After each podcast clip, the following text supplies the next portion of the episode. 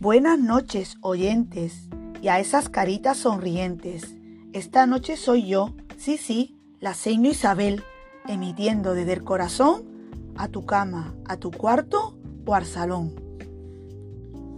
Os voy a contar una poesía de Carmen Gil titulada El trajín de la bruja Pandora. Es esta bruja simpática un as de la brujería y además es catedrática de magia y hechicería. Tiene la bruja sin par un prestigioso tremebundo. La vienen a consultar los brujos de medio mundo. Entre conjuro y poción se acerca a casa Pandora, le limpia el polvo al salón y pone la lavadora.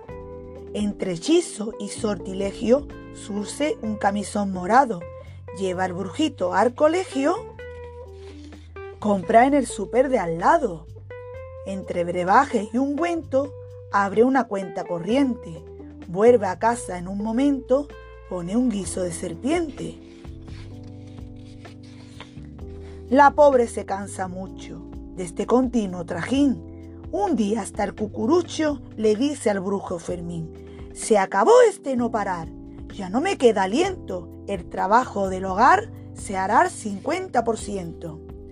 Así que desde hace un mes la tarea es compartida. Si se hace entre todos, es mucho menos aburrida.